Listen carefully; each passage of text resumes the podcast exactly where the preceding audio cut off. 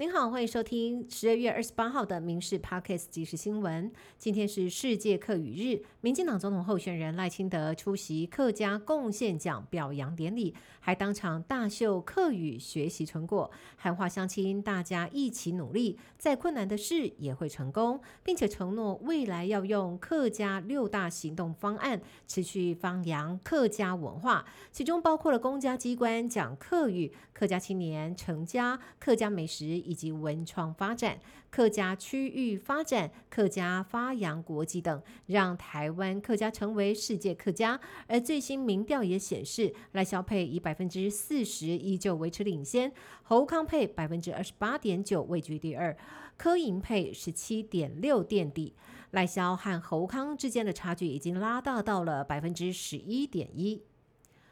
侯友谊家族持有的凯旋院争议持续延烧。虽然侯友谊的妻子任美玲昨天发表公开信，强调凯旋院是婚前继承而来，和侯友谊无关，试图止血，但绿营在今天揭露，任美玲继承的只是土地，用来出租的建物是婚后以侯友谊的名字取名的友友公司所建造。别再说没有关系。而凯旋苑建物持有公司又与公司日前登记在侯友谊女儿的名下，却被踢爆常年在新庄金华地段不断的购买土地，累积平数高达上百平。赖清德进总发言人陈世凯质疑：难道侯友谊是一手收租金吸学生的血，另外一手砸钱买地草地？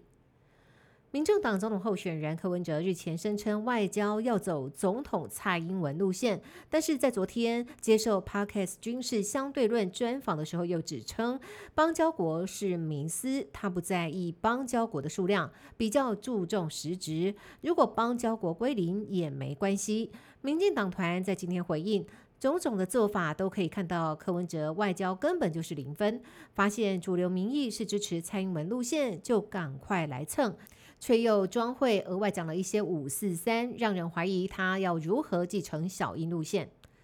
总统和立委的选举逐渐逼近，彰化县二水乡却传出选举暴力案件，一名谢姓男子疑似不满候选人的宣传车广播的音量过大，竟然持仿真空气枪朝着宣传车行进路线比划，甚至对空鸣枪，导致驾驶心生畏惧。彰化县警察局田中分局获报之后，持搜索票前往谢姓男子的住处执行搜索，查扣仿真枪一把。虽然经过查证，这支枪支并没有杀伤力，但是检察官认为谢姓男子的行为已经涉及恐吓、危害安全罪，向法院申请羁押。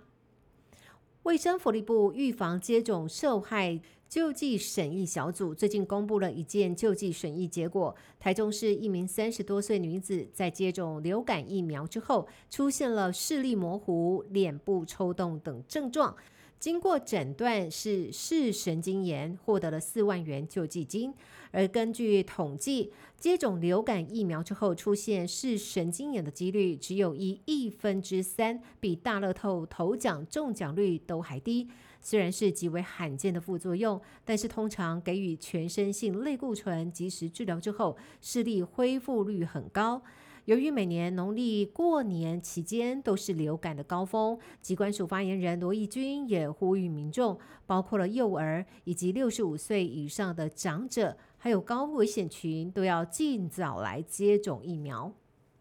卷入吸毒疑云的南韩影星李善均，在昨天经传倒卧车中离世。他曾经演出奥斯卡最佳影片《寄生上流》，扬名国际。昨天晚上，有众多演艺圈和电影界的大咖都前往医院灵堂吊唁，包括了韩星李正宰，还有赵正雄，以及原本有机会合作的台湾男星许光汉，都前往致哀。那么他生前卷入吸毒案，被酒店工作的两名女子勒索韩币三点五亿，大约是台币八百三十万。今天一名女子现身法院接受审讯，却抱着孩子现身，引起了现场一阵混乱。而她的这个行径也让人怀疑，难道是为了博取同情才带孩子出庭？以上新闻由民事新闻部制作，感谢您的收听。更多新闻内容也请上民事新闻官网搜寻。